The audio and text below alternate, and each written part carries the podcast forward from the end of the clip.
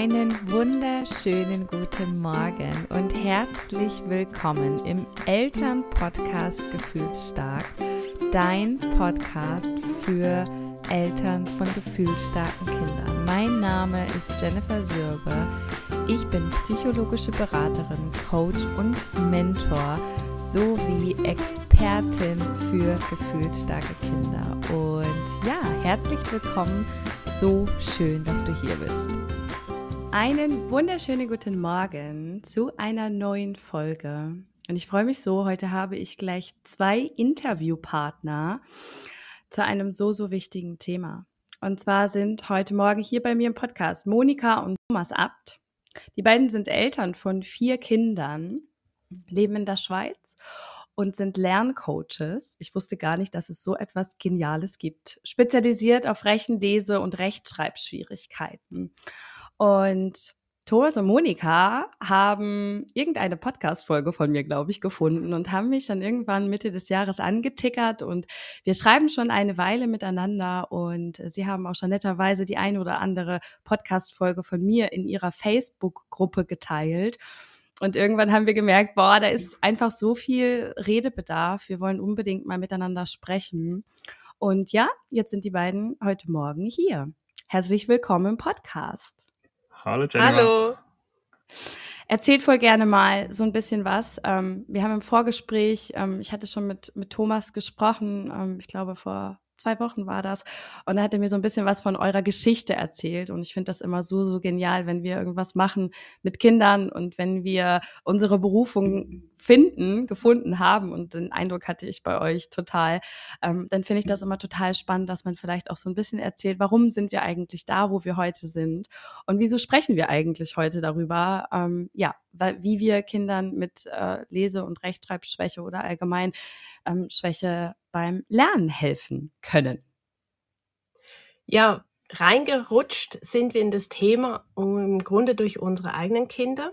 Ich selber bin Lehrerin in der Primarstufe, also erste bis sechste Klasse und habe natürlich da auch ganz viel mit Kindern zu tun, die grundlegende Lernschwierigkeiten haben. Und mein Ding war immer, und es geht doch. Ich finde einen Weg, dass es nachher möglich ist. Und äh, dann haben wir selber auch ein Kind, das Mühe hat mit dem Lesen. Wir haben ganz, ganz viel zu Hause gelesen und irgendwie ging es nicht weiter. Und das gleiche auch mit Mathe. Also der Zehnerübergang wollte einfach nicht. Und da bin ich ganz, ganz hartnäckig dran geblieben, ganz viele Weiterbildungen gemacht und später auch Ausbildung. Und Thomas ist dann natürlich dann mit eingestiegen, so dass wir beide uns wirklich fortgebildet haben in dem Bereich. Und äh, ja, wir wurden natürlich darauf angesprochen, hey, eure Kinder können auf einmal, wie macht ihr das? Könnt ihr uns helfen? Und äh, so ist das Ganze gewachsen. Genau. Und wir sind als beruflich sind wir mit dem Lernen eng verbunden und auch privat, weil wir in der Schweiz können wir das ja machen. Wir können die Kinder auch aus der Schule rausnehmen. Und da wir einfach gemerkt haben, dass unsere Kinder spezielle Lernbedürfnisse haben, zwei davon zumindest, haben wir dann entschieden, wirklich sie aus der Schule rauszunehmen und machen jetzt was bei uns als Privatunterricht, man könnte es auch Homeschooling nennen. Und deswegen ist eben äh, Lernen wirklich so Teil unseres Lebens auf der beruflichen wie auch auf der privaten Seite.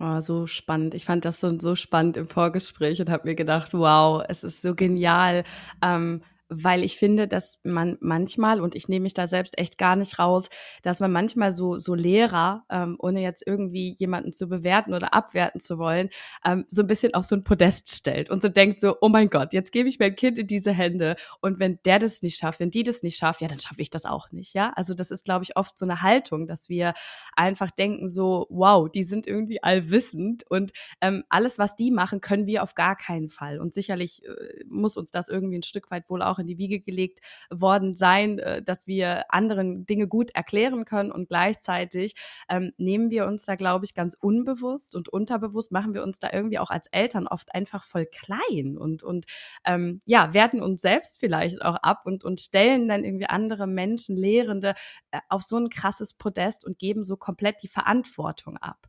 Ähm, ist das auch was, was ihr so in eurer Arbeit beobachtet? Ja, wenn es ums Thema Lernen, schulisches Lernen geht, auf jeden Fall.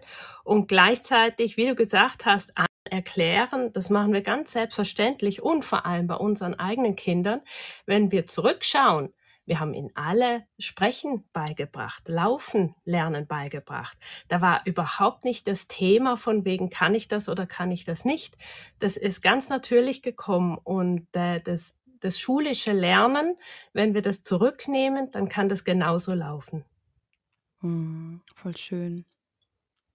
Was sind denn so die größten Hürden von den Kindern, äh, mit denen ihr so zusammenarbeitet, im Schulunterricht? Also ist das was, wo ihr sagt, das ist total individuell oder sind das einfach schon so grundlegende Dinge, wo ihr dann schon in vielleicht den Vorgesprächen hört, so, okay, ja, kennen wir, alles klar, wir wissen, was auf uns zukommt. Also kann man das so ein bisschen, ähm, ja, kategorisieren? Ja, ja, es sind wie immer, immer so verschiedene Muster, die wiederkehrend sind. Ähm, Kinder mit Lernschwierigkeiten, die haben eigentlich andere Lernbedürfnisse. Die brauchen einfach andere Wege. Und wir sind ja, alle Menschen sind unterschiedlich. Bei uns Erwachsenen ist das irgendwie vollkommen angekommen, dass der eine lernt übers Hören, der andere ist eher visuell. Einer braucht mehr Zeit, einer lernt am Morgen, der andere am Abend. Es ist wirklich ganz individuell. Und bei Kindern ist es ja auch so. Und in der Schule ist es halt so, dass wie so das System ja versucht, so die Kinder ja da halt durchzuziehen durch diesen, durch diese Bildungsentwicklung. Und da halt auch immer Mittel und Wege gefunden hat, über die Zeit entwickelt hat, die einfach sehr standardisiert sind. Und jetzt gibt es einfach Kinder, die haben andere Lernbedürfnisse, die sitzen im Unterricht und die schauen sich diese Arbeitsblätter mit den Mengen, mit den Eierkartons an, die man anmalen soll und die denken, hä, was ist das? Die können wie die Brücke nicht schlagen von dem, was abstrakt ist, was da auf dem Papier ist, was ihnen verlangt ist, von ihnen verlangt ist und ihre Gedankenwelt. Und die haben einfach andere Lernbedürfnisse, so dass diese eher papierbasierte, abstrakte Lernform nicht funktioniert. Und was dann passiert ist einfach, ist, dass sie diese Lernschritte nicht machen. Also ein Kind eben bei Mathe-Schwierigkeiten, das einfach dann immer noch in diesem zählenden Weg drin ist, dass es einfach keine Chance bekommen hat in seiner Entwicklung zu lernen, wie es sich Mengen vorstellen kann, wie es sich den Zahlenraum vorstellen kann, wie es sich da in diesem Zahlenraum bewegen kann. Kind mit Leseschwierigkeiten schafft es vielleicht einfach nicht, die Buchstaben abzuspeichern. Und das sind einfach Muster, die wir immer wieder sehen. Es gibt auch Kinder, die haben bei der Verarbeitung dieser Informationen einfach brauchen mehr Zeit, brauchen mehr Wiederholung. Und da reichen häufig einfach so die schulischen Wege nicht. Und das ist so die Grundlage, die häufig sehr ähnlich ist. Und dann die Auswirkungen sind dann halt auch wieder häufig so Anzeichen, die, die sich wiederholen. Weil was die Kinder erleben, ist die, stell dir vor, du bist bei einer Arbeit und ähm, dein Chef gibt dir immer Aufträge und du kannst sie nicht erfüllen. Tagtäglich scheiterst du und er steht immer wieder und schaut über deinen Rücken und merkt wieder, oh, sie, sie kann es wieder nicht, er kann es wieder nicht. Und das ist natürlich eine Situation, die ja ganz schwierig ist, weil wir ja immer irgendwie in uns zusammensacken, weil wir merken, ich scheitere, ich kann das nicht, unser Selbstwertgefühl sinkt, das löst Stress aus und das passiert ja diesen Kindern. Und Deswegen ist natürlich ihre speziellen Bedürfnisse in unserem Schulsystem, das ja immer weiterlaufen will, dass ja diese Fortschritte braucht, und diese Kinder können die nicht schaffen. Und das führt dann einfach dazu, dass diese Kinder häufig unter Druck geraten, dass sie immer wieder scheitern und das führt halt zu ganz, ganz schwierigen Situationen für die Kinder, dass sie eben kein Selbstwertgefühl mehr haben, dass sie, ähm, dass sie einfach starke Gefühle haben und da ähm, Tränen fließen, dass da Blockaden hochkommen, dass da Frust hochkommt, dass da Wut kommt und so weiter und so fort. Genau. Hm.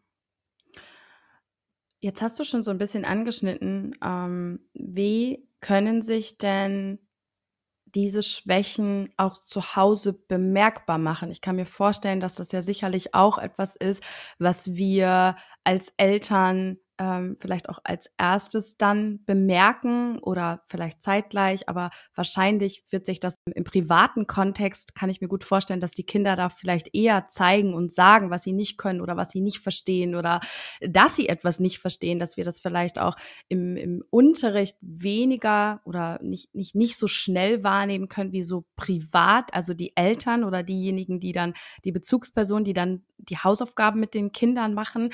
Ähm, wie kann sich das denn zeigen? Also ist das was, was, was ganz offensichtlich ist oder kann das auch einfach etwas sein, was wir gar nicht so schnell, so klar auch einklassifizieren als Schwäche? Also du sagst es genau richtig. Im Unterricht fällt es häufig erst ein bisschen später auf, mhm. weil die Kinder natürlich ganz schnell auch ein Gespür dafür kriegen, wann sie sich zurücknehmen und das gar nicht so offenkundig zeigen. Und ähm, auch Strategien entwickeln, wie sie irgendwie sich durchschlängeln. Und äh, zu Hause fällt es im Alltag selber weniger auf aber natürlich bei den Hausaufgaben und dort mhm. natürlich dann intensiv, weil wenn wir dann mit den Kindern zusammen im Eins zu eins darüber reden und wir sehen, also oder reden ist zu viel gesagt, weil sie sprechen meistens das natürlich noch nicht aus, sondern sie zeigen das eher dann über die Gefühle. Sie sind ganz, ganz schnell überfordert von ein, zwei, drei Seiten von äh, Rechenaufgaben zum Beispiel oder auch rein Text, der vor ihnen liegt und sie sollen das sehen, äh, lesen. Und rein beim Sehen von dieser Menge von Aufgaben kommt häufig diese Überforderung hoch. In der Schule haben sie gelernt, das irgendwie zu unterdrücken und zu Hause, da kommen die Gefühle natürlich ganz, ganz intensiv hoch. Das ist natürlich auch ein Vertrauensbeweis einerseits, dass sie sich trauen, das dann auch zu zeigen. Und gleichzeitig ist es natürlich auch für alle Beteiligten sehr herausfordernd. Oh ja, das äh, kann ich mir sehr, sehr gut vorstellen. Vor allem, weil da ja, äh, glaube ich, auch viele Gefühle mitschwingen. Ne? Auch dieses Scham irgendwie äh, aussprechen zu müssen. Irgendwie, ich verstehe das nicht. Ja, du hast mir das vielleicht gerade auch auf, äh, auf drei verschiedenen Wegen erklärt, aber ich kann es immer noch nicht verstehen, was du mir da sagst. Genau, das ist genau auch ähm, ein großer Punkt, den wir mit äh, unseren Coaching-Kids, sage ich immer, auch angehen, dass sie lernen, sagen zu dürfen, äh, ich weiß das noch nicht oder ich verstehe mhm. es noch nicht, kannst du es mir noch mal zeigen? Und äh, wir üben natürlich dann auch mit den Eltern ein, von wegen, wie können sie es zeigen und vormachen, damit die Kinder das dann auch verstehen können, weil sie können das lernen. Eben, sie haben auch laufen gelernt die einen mit acht Monaten, die nächsten mit zwei Jahren.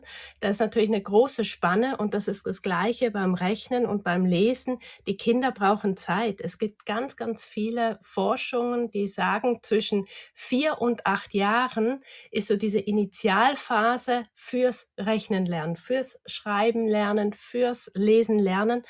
Und die Frühstarter mit vier, die, die laufen natürlich dementsprechend auch recht einfach durchs Schulsystem.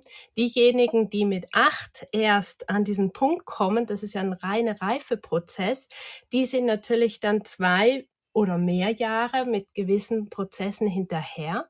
Und dementsprechend ist es natürlich dann ganz, ganz schwierig, auch in diesen Hausaufgabensituationen diesen Spagat zu machen. Wow ich kriege Gänsehaut am ganzen Körper und alles pulsiert, weil ich finde das gerade so wichtig, was du sagst, dieses vier bis acht, ja, also was für eine wahnsinnige Spanne und ich spüre so oder so schon sehr lange, dass mir das ein oder andere in unserem Schulsystem einfach sehr widerstrebt. Und es geht mir gar nicht darum, irgendwie jemandem die Schuld zuzuschieben und den Lehrern oder wem auch immer ähm, Schulsystem, dass, dass der Fisch fängt vom Kopf an zu stinken. Das ist ein viel größeres Thema, als dass wir das irgendwie bei den Lehrern abladen dürften. Ähm, und, und ich finde, das ist eben so unglaublich interessant und kann mir vorstellen, dass das auch für viele eine sehr wichtige Info gerade war, ähm, einfach auch zu sehen, wie individuell der jeweilige Reifeprozess einfach bei Kindern ist. Und das bezieht sich ja, wie du so schön auch gesagt hast, einfach auf alle Dinge. Ne? Es geht auch um Impulskontrolle, äh, Impulskontrolle, um Selbstregulation. Das sind oft auch in meinen Beratungen immer wieder Thema, so das muss er doch jetzt endlich mal können. Ne? Das, das, der Max, der kann das doch auch so schön. Ne? Der, die, die Luisa, die bindet sich ja so toll die Schuhe zu. Aber ja, meine, meine ähm, Ida, die kann das noch nicht. Ne? Ähm, das ist immer wieder so dieses große Thema mit Vergleichen. Und ich finde das so wichtig, dann mal zu sehen. Danach fragen mich auch echt viele Eltern und ich sage immer, ich kann es euch nicht sagen, ja, weil es mir auch egal ist, wann ein Kind was kann. Ähm, weil ich einfach sehe, wenn ich mich da auf meine Intuition verlasse, dann sehen wir ja, ne, dass unsere Kinder, wenn sie soweit sind, ähm, diese Dinge auch können. Aber einfach zu sehen, wie groß da auch so eine Spanne ist. Und dass es eben Kinder gibt, die mit vier diese Dinge können und manche eben erst mit sechs. Da, dazwischen sind zwei Jahre, ne? Und das sind ja irgendwo auch zwei Jahre, in denen Eltern sich sorgen, in denen ähm, Eltern irgendwie oder der Druck auf Eltern und Kind ja auch immer größer und größer wird. Und dann stellen wir irgendwann mit sieben Jahren fest, schau mal, es klappt doch alles. Es hat halt einfach ein bisschen mehr Zeit gebraucht als bei den anderen.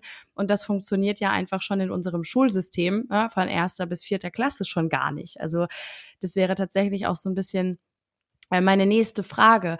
Ähm, bei all der Erfahrung, die ihr so in euren Coachings gemacht habt, was sind so die Punkte, wo ihr persönlich sagt, es geht mir nicht darum, ob das stimmt oder nicht stimmt, das darf einfach eure Wahrheit sein, wo ihr so sagt, das sind so die größten ähm, Reibungspunkte im Schulsystem versus ähm, ja, Individualität eines jeden einzelnen Kindes?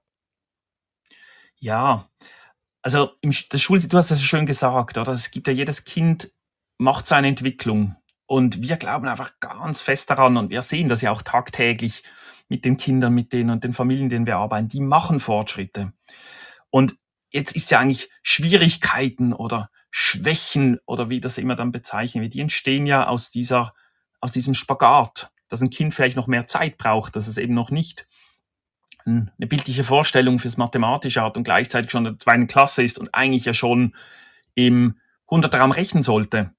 Und jetzt geht diese Schere auf und das Kind kann den Anforderungen nicht genügen. Und das sind ja Anforderungen, die von außen gestellt werden, die einfach halt in unserem strukturierten Aufbau, wie sie an der Schule gelehrt wird, jetzt sollte das Kind das können. Und jetzt probieren wir da dann irgendwie ein Problem festzumachen.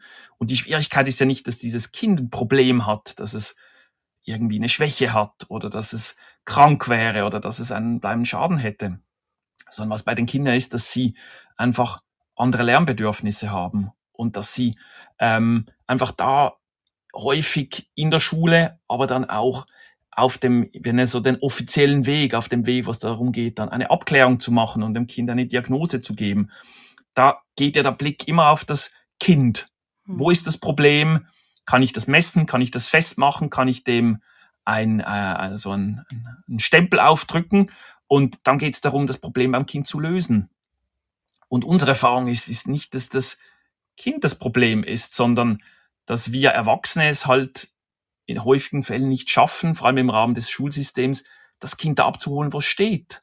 Zu erkennen, wo es, wo etwas gelingt. Und jedes Kind kann ja etwas, es da abzuholen und dann wirklich da es weiterzuführen, so dass es, dass dieses Kind es auch kann. Und deshalb erleben wir einfach, dass in vielen Situationen die Eltern hoffnungslos sind, dass die Schule sagt, wir können da nicht, wir wissen nicht mehr weiter. Es ist ganz viel Hoffnungslosigkeit und Ratlosigkeit da. Und gleichzeitig ist das fehl am Platz, weil jedes Kind kann Fortschritte erzielen, jedes Kind kann lernen. Und ich denke, so diese Perspektive wirklich auf das, was gelingt und die Hoffnung und die Zuversicht, dass Fortschritte möglich sind, das ist ganz, ganz, ganz wichtig und wertvoll. Wow, das hast du so, so schön gesagt. Und jetzt werfe ich mal was in den Raum. Wenn wir das so sehen, dann gibt es doch eigentlich gar keine Kinder mit Rese, Lese- und Rechtschreibschwäche, wenn wir jetzt mal ein gesundes, ne, ges gesundes Kind vor uns sehen, ähm, sondern dann hat dieses Kind einfach nur eine andere Geschwindigkeit, einen anderen Lernprozess, ähm, eine andere Gehirnreife. Also es ist ja nur anders, es geht anders an die Dinge heran. Ähm, und wir, wir machen in dem Fall oder diagnostizieren in dem Fall etwas nur, weil es nicht in das System passt. Ja, auf jeden Fall. Also was schon noch wichtig ist, wir alle haben gewisse Prägungen und ähm, Vorlieben in dem Sinn. Und es gibt ja auch Kinder, die sind wahnsinnig stark im Bewegungsbereich. Die können von Anfang an immer den Spagat machen. Und andere, auch wenn sie ganz, ganz viel üben, da geht's einfach noch nicht ganz runter. Und dementsprechend ist es natürlich auch beim Rechnen, Lesen, Schreiben, Lernen, dass da gewisse Vorneigungen sind, die es einfacher machen oder halt auch ein bisschen ähm, ja, mehr Übungsbedarf grundsätzlich da sind. Und gleichzeitig, wenn wir diesen Kindern Zeit lassen, dann können sie bei den Grundlagen das auf jeden Fall auch lernen. Genauso wie wir eben laufen lernen, wir können hüpfen lernen, wir können rückwärts laufen lernen. Und die einen, die machen, schauen einmal zu und machen es direkt oder haben gefühlt nie zugeschaut. Und die anderen, die brauchen halt ganz, ganz viel Wiederholungen und ihr eigenes Tempo. Mhm. So, so schön. Ich kann mir gut vorstellen, dass ihr das ja mit vier Kindern zu Hause, die ihr selbst beschult, finde ich übrigens auch genial, ähm, dass ihr das ja da auch merkt, ja, dass einfach alle vier wahrscheinlich sehr unterschiedliche ähm, Bedürfnisse haben und ganz unterschiedlich Dinge auch lernen. Ne? Also ähm, ich glaube, dass das ist irgendwie das schönste Beispiel einfach dafür, wie unterschiedlich das ist. Und ähm, da würde mich sehr interessieren, was sind so, was sind da so die Vorteile für euch? Also habt ihr, äh, ihr werdet wahrscheinlich Millionen Vorteile darin sehen, eure Kinder selbst zu Hause ähm, zu beschulen, aber was sind so die, wo ihr sagt, boah, das ist so der Grund, warum wir das jeden Tag auch einfach so feiern, dass wir diese Entscheidung getroffen haben, wenn ihr da mal so eure vier Kinder im Blick behaltet? Also auf jeden Fall, dass wir uns das selber einteilen können und im Tempo unserer Kinder gehen können. Gerade auch jetzt mit den Zweien, die einfach mehr Zeit brauchen. Und das Schöne ist, grundsätzlich sind wir trotzdem Ende des Schuljahrs gleich weit. Wir brauchen insgesamt weniger Zeit und bei den holprigen Stellen natürlich viel, viel mehr Zeit. Das heißt, wir gehen einfach im Tempo der Kinder. Wenn sie etwas noch nicht verstehen, dann können wir an der Stelle bleiben, so lange, bis es völlig klar ist. Und meistens ist nämlich dann sind die nächsten Punkte, da schießen sie dann durch, weil eben diese Basis dann auf einmal völlig logisch ist und dann können sie auch nach rechts und links das anwenden. Und eben Ende Schuljahr sind wir immer auf dem gleichen Stand. Genial. Wow, cool. Also habt ihr quasi für euch auch dann so ein, so ein, so ein Lehrplan oder wie das dann vielleicht bei euch auch heißt, so, das sind die Dinge, die quasi in diesem Schuljahr wichtig sind zu vermitteln? Genau, also wir mhm. haben genauso den offiziellen Lehrplan, der uns die Richtung vorgibt und natürlich, wie auch in der öffentlichen Schule auch, ähm, sind gewisse Themen wirklich sehr dehnbar. Und äh, viel geben ja vor allem auch die Lehrmittel vor, die für mich das eigentliche Problem bei den ganzen Thematiken sind. Wenn wir schauen, was früher so ein Mathebuch, wie das aussah, das war sehr schmal für ein Schuljahr und heute haben wir ein doch recht dickes Buch, mindestens ein Ordner, CD, Videos, dann ähm, x Hefte und äh, dementsprechend ist das Ganze auch aufgeblasen. Die Idee dahinter ist super. Wir wollen natürlich für alle Lerntypen ganz, ganz viel Übungsmaterial zur Verfügung stellen, dass wenn ein Kind mehr braucht, dass es das auch bekommt.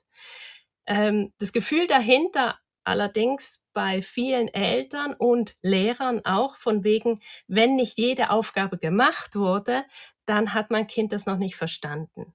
Und wir haben einfach den Luxus, dass wir sagen können, okay, das ist verstanden, den Rest brauchst du nicht mehr machen, weil was sollen wir mehr vom Gleichen machen, wenn es schon verstanden hat. Und bei den Themen, bei denen es eben noch holprig ist, da können wir wirklich dieses Zusatzmaterial dann auch nutzen. Super, super spannend. Wow. Das ist sehr bereichernd, dass ihr heute hier seid. Und äh, ich freue mich jetzt schon drauf, die Folge online zu nehmen. Wirklich so, so schön. Mm. Ich würde gerne mit euch darüber sprechen, was ihr Eltern empfehlt bei der Unterstützung im Bereich Hausaufgaben, wenn da diese starken Gefühle sind und wenn da vielleicht auch die Verzweiflung ist.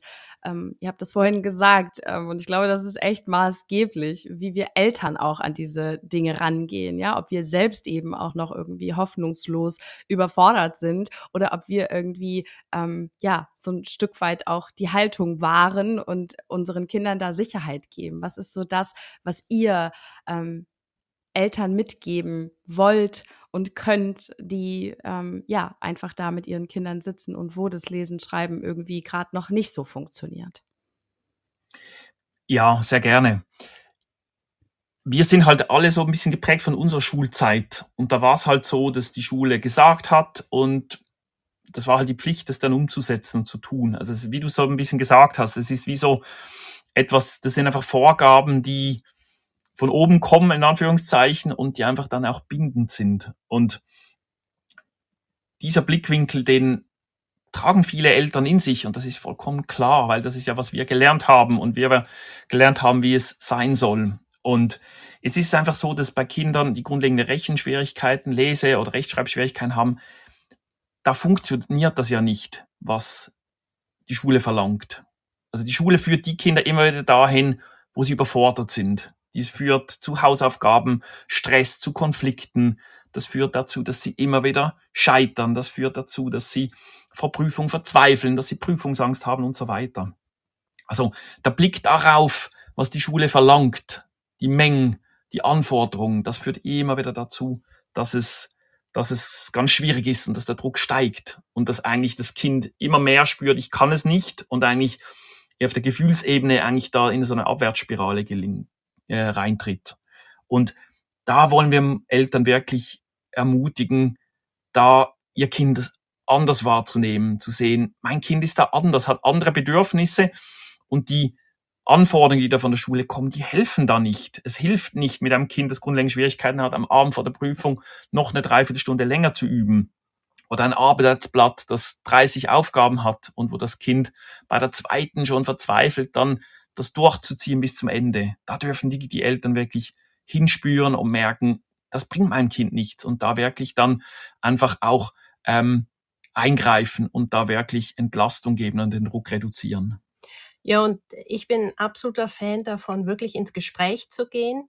Das kann ich auch als Lehrperson wirklich nur empfehlen. Ähm, ich hatte mal eine Mama, die ist gekommen und gesagt, also mein Kind wir verzweifeln zu Hause. Da, da irgendwie kommen wir hier nicht weiter.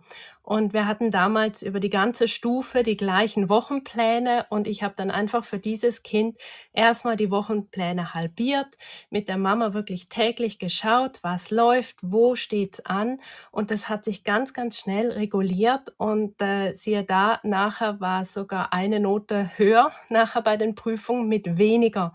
Also eben dieses Gefühl, das wir haben durch unsere ganze Geschichte auch, das Schulsystem ist so aufgebaut, dass, dass wir, wenn wir mehr machen, auch mehr äh, Erfolg haben und weiterkommen. Das stimmt nicht unbedingt. Und ähm, da tue ich einfach wirklich sehr, sehr gern auch bestärken. Geht ins Gespräch, sucht Lösungen miteinander, macht erstmal das Ganze klein, damit die Stelle dann auch gelingt und von dort an können wir wieder aufatmen und weitergehen zusammen. Das hast du sehr, sehr schön gesagt. Ich kann mir vorstellen, dass das wahrscheinlich auch sehr Individuelles, ja, was unsere Kinder da einfach brauchen und dass das mit dem Druck rausnehmen wahrscheinlich etwas ist, was nochmal in jeder Familie helfen kann. Ähm, und gleichzeitig braucht es, glaube ich, auch diesen Mut, ja, irgendwie auch zu sagen, zu so einer Lehrkraft, ne, die da auf diesem Podest steht, irgendwie zu sagen, boah, wir haben hier ein Thema. Ich habe ganz oft so den Eindruck, ich habe ähm, zum Beispiel auch Lehrerinnen in meinen Begleitungen, also ich kenne auch beide Seiten, ähm, dass, dass es eben auch so ein, so ein, so ein Frontending ist, ne? Eltern gegen Lehrer, Eltern gegen die Schule, Eltern gegen das Schulsystem. Und ähm, äh, wir dürfen, glaube ich, alle regelmäßig daran erinnert werden, dass wir eigentlich alle im selben Boot sitzen und dass es unser aller Anspruch sein sollte, dass unsere Kinder, um die es ja schlussendlich geht da in diesem ganzen ähm, Konstrukt, ähm, diejenigen sind, die irgendwie auf der Strecke bleiben, weil wir irgendwelche Kämpfe ausfechten, die wir vielleicht selbst irgendwie in der Schule hatten. Genau, das ist auch ein ganz, ganz starker Punkt, den ich mit unseren Eltern im Coaching immer wieder anschaue, dass die Lehrpersonen von mir aus immer ihr Bestes geben. Das kommt vielleicht nicht ganz so an, wie wir uns das wünschen. Und gleichzeitig, wenn wir diese Perspektive einnehmen, dann können wir in Gesprächen ganz andere Ziele erreichen, weil wir natürlich in dem Moment erstmal schauen, was möchtet ihr eigentlich? Was versucht ihr mir zu sagen? Und genau das Gleiche umgekehrt auch. Ich weiß, was du meinst. Ja, viele Lehrpersonen haben regelrecht Angst vor den Eltern.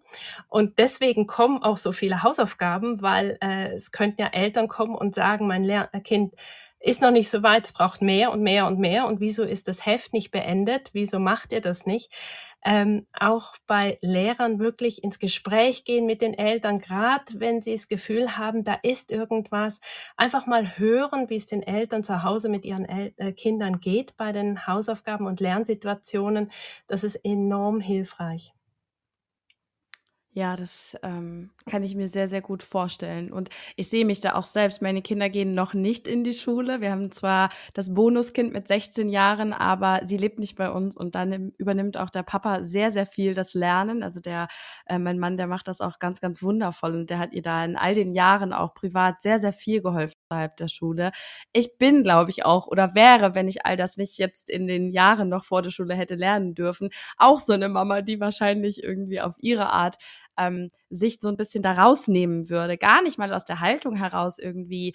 Ähm, äh, ja, ich, ich, ich muss das nicht machen, weil dafür gibt's ja schließlich Lehrer, sondern weil ich es mir selbst gar nicht so zutrauen würde. Und ich fand das ähm, auch so im Vorgespräch mit Thomas so schön, dass ihr auch diesen Ansatz, ähm, das hat bei mir ganz gelöst, diesen Ansatz habt, dass wir, egal was in der Schule passiert, ja trotzdem einfach helfen dürfen. Ja, also ähm, es geht nicht darum, dass etwas falsch ist oder etwas nicht richtig ist oder jemand etwas falsch gemacht hat, weil unsere Kinder auch nach der Schule ähm, noch Unterstützung brauchen, den Stoff aus dem Unterricht zu verstehen, sondern wir dürfen da einfach ganz frei und ganz, ähm, ja, einfach irgendwie ohne das als etwas Negatives zu sehen, als Eltern unterstützend wirken. Das, das, das hat bei mir irgendwie ähm, ja ganz viel gelöst, dieser Gedanke, so das ist falsch, da stimmt was nicht, ne? irgendwas hat, hat irgendwer falsch gemacht, sondern auch zu sehen, dass das auch unsere Verantwortung ist, auch nach der Schule, nicht zu sagen, irgendwie, ja, pf, ja, das ist ja die Verantwortung der Lehrer. Das ist auch so ein bisschen, ne, diese Sätze kommen ja oft auch Lehrern gegenüber. Ja, es ist ja schließlich ihre Verantwortung, es ist ihr Auftrag, meinem Kind das beizubringen. Ähm, und trotzdem heißt das nicht, ähm, dass wir uns da jetzt komplett rausnehmen können. Ja, in, bei grundlegenden Lernschwierigkeiten ist häufig Überforderung da. Und das ist bei den Kindern da, die sind heillos überfordert. Die Eltern sitzen zu Hause vor Situationen, die sie an ihre Grenzen bringen. Und eben auch die Lehrpersonen sind häufig überfordert. Weil sie haben Lernen, sie haben eine Ausbildung, sie haben Wege gelernt, wie sie Kindern das beibringen. Und jetzt haben sie ein Kind oder zwei Kinder in Klasse und da funktioniert es einfach nicht. Und das führt sie auch in schwierige Situationen. Und häufig ist da ganz viel gute Absicht dahinter, dass dann gesagt wird, ja, haben Sie Geduld, seien Sie hoffnungsvoll, das kommt schon. Oder üben Sie mehr mit Ihrem Kind, ähm, Ihr Kind braucht einfach noch die Festigung. Hinter solchen Aussagen sind ja immer die besten Absichten gegenüber den Eltern und den Kindern.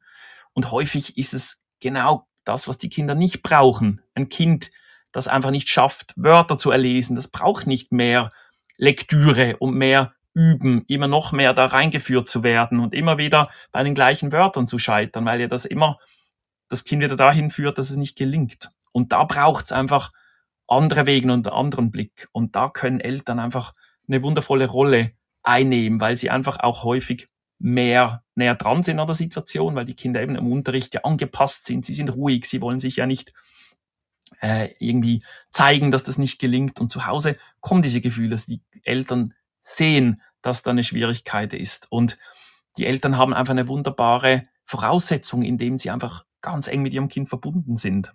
Und gerade wenn eben Lernschwierigkeiten ganz massiv sind, wenn eben die Kinder scheitern, wenn sie Ängste entwickeln, Blockaden, dann braucht es natürlich Unterstützung auf der inhaltlichen Ebene. Gleichzeitig ist eben diese Beziehungsebene, die steht im Weg, weil die Kinder ja sich gar nicht mehr trauen, diesen Schritt zu machen. Und da können wir Eltern auf der Beziehungsebene ganz, ganz viel machen, die Kinder dahin führen, dass sie wieder Vertrauen schöpfen, dass Sachen gelingen, dass sie wieder Erfolgserlebnisse haben. Und natürlich braucht es da auch die richtigen inhaltlichen Impulse. Und die sind häufig eben, wenn es um Grundlagen geht, nicht da, wo die Schule ist. Also ich gehe noch mal ins Beispiel dieses, dieser Zweiklässlerin, die im Hunderterraum rechnen soll. Es bringt halt nichts, wenn das Kind in der zweiten Klasse dann Übungen macht, äh, Rechnung macht mit dem doppelten Zehnerübertritt, irgendwie 69 minus 17 übt. Wenn es da halt im Zehnerraum noch am Zählen ist und die Grundlagen nicht hat. Und da können halt Eltern auf der Beziehungsebene und auch inhaltlich wahnsinnig viel machen, weil sie ja Freiräume haben, dann mit fachlicher Unterstützung dann einfach auch da die Kinder zu unterstützen, wo sie wirklich stehen und wo Fortschritte möglich sind.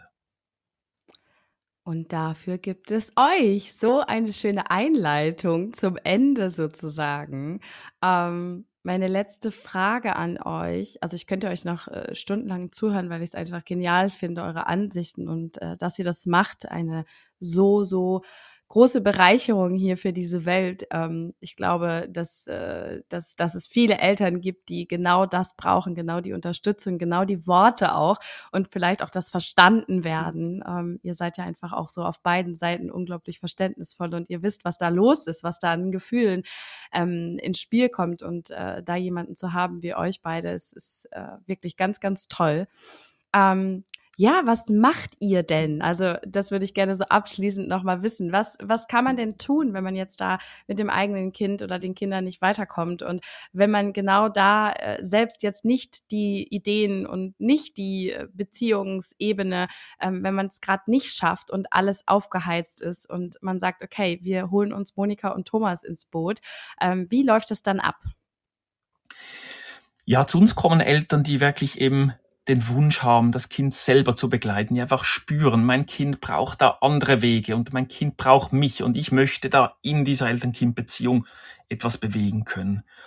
Und dann sind es eigentlich wie so ein bisschen diese zwei Ebenen. Es gibt das Inhaltliche und es gibt die Beziehungsebene. Beim Inhaltlichen ist es so, dass die Kinder halt einfach einen Lernstand haben, der eben nicht irgendwie ähm, da ist, wo jetzt gerade die Schule ähm, steht und deswegen das schulisch auch nicht gelingen kann. Und da ist einfach jedes Kind unterschiedlich. Es gibt Kinder, die sind bei den absoluten Grundlagen stecken geblieben. Es gibt Kinder, die können schon gewisse Grundlagen. Irgendwo wird es unsicher und dann gelingt der nächste Schritt nicht. Und deshalb braucht es da wirklich einen fachlich geschulten Blick darauf, wo das Kind steht. Und wie schon vorhin eingangs gesagt, wir setzen nämlich nicht auf Diagnosen, weil Diagnosen ja sagen, ähm, Mathe-Schwierigkeiten ja, nein. Und dieses Schwarz-Weiß ja das Kind nicht weiterbringt. Die Eltern spüren ja im Alltag, dass Mathe ein schwieriges Thema ist. Wenn Tränen fließen, wenn Prüfungsangst da ist, dann ist es vollkommen klar, dass da Schwierigkeiten sind. Und dann ist ja die Frage, ja, wie geht's weiter? Wie kann das Kind wieder Fortschritt erzielen? Wie können wir das Kind wieder dahin begleiten, dass es sich wieder traut, dass es mit einem guten Gefühl, mit Freude wieder da ähm, rächen kann, weil die Kinder sind ja von Natur, Natur aus neugierig, die wollen ja lernen. Und die Frage ist, wie können wir sie da hinführen? Und inhaltlich ist es so, dass es wirklich wichtig ist, den Punkt zu finden, wo das Kind steht. Wo es sicher ist und das ist ein bisschen wie beim Bergwandern, oder? Wenn du jeden Fuß sicher vor den nächsten stellst, dann kommst du weiter. Und wenn du natürlich sowieso Treppenstufen hast, die du nicht erklimmen kannst, dann geht es einfach nicht weiter. Und deshalb ist ganz wichtig, da die Treppenstufe zu finden, wo das Kind sicher steht und da dann anzusetzen. Und wenn wir die Familien begleiten, dann arbeiten wir eigentlich auf zwei Ebenen. Das eine ist die Ebene eben die inhaltliche Ebene. Also wir geben den Eltern Übungen an die Hand, die wirklich spezialisiert sind, die speziell sind für Kinder, die spezielle Lernbedürfnisse haben, jetzt beim Rechnen, beim Lesen, beim Rechtschreiben und sie da einfach andere Wege gehen können. Das sind ganz kleine Übungen, das hat viel Spielerisches, es hat Handelndes, es sind Übungen, wir nennen das Begreifen. Also Begreifen hat ja etwas mit dem Kopf zu tun, mit Verstehen, aber eben auch mit den Händen. Sprich, zugreifen, entdecken. Und das spricht eigentlich für das Lernen mit allen Sinnen. Mit Rennen, mit Hüpfen, mit Sprechen, mit Zeichnen, mit Fahren, mit Stapeln. Es gibt ganz viele Wege, die in der Schule leider viel zu wenig genutzt werden, die den Kindern wirklich andere Zugänge geben. Und die Eltern kriegen bei uns wirklich den Aufbau, wo sie in kleinen täglichen Schritten, zehn Minuten mit den Kindern üben und wirklich ganz andere Wege einschlagen, eben die spezialisiert sind für Kinder, die grundlegende Schwierigkeiten haben. Und das zweite dazu ist eben das Begleiten. Sprich, wie können wir die Kinder da abholen, wo sie stehen und sie wirklich eben aus dieser Drucksituation, aus diesem Scheitern wieder dahin begleiten, dass sie ihre Selbstwirksamkeit spüren, dass sie merken, hey, ich kann ja etwas und das gelingt mir und Mama ist da neben mir oder der Papa, der begleitet mich und ich spüre ja, das führt mich nicht immer dahin, dass ich da wieder am Abgrund stehe. Und wenn wir im Begleiten auch eben diese Sicherheit und diesen Halt wiedergeben, dann ist ganz, ganz, ganz viel möglich. Wow, so, so schön. Wo würde man euch denn jetzt finden? Also ich packe natürlich alles in die Show Notes und jeder kann unter dieser Podcast-Folge dann auch euch äh, über die Links direkt finden. Aber wo kann man euch finden? Wie kann man euch buchen? Wie geht man, tritt man mit euch in Kontakt? Genau, also am besten geht es wirklich über die Webseite. Da ähm, packst du den Link in die Show Notes und wirklich über den Newsletter, weil da einfach Eltern nochmal ganz viele Impulse bekommen ähm, fürs Lernen, fürs Begleiten. Wir haben da auch tolle E-Books, die schon erste Schritte zeigen, wie man wirklich die Kinder sanft und trotzdem ganz wirkungsvoll einfach ähm, bei Lernschwierigkeiten begleiten kann. Und alles weitere kommt dann da, genau. Sehr schön. Ich packe alles hier drunter, selbstverständlich. So, so schön, dass ihr zwei hier wart. Dankeschön für eure wichtigen Impulse und ja, danke nochmal an dieser Stelle für eure Arbeit, dass ihr das macht. Und ja, ich hoffe, dass diese Folge ganz, ganz vielen Eltern und Kindern und vielleicht auch Lehrern äh, geholfen hat. Mir hat es auf jeden Fall sehr, sehr viel Spaß gemacht. Und ja, danke schön, dass ihr hier wart. Danke fürs Gespräch. Danke fürs Gespräch.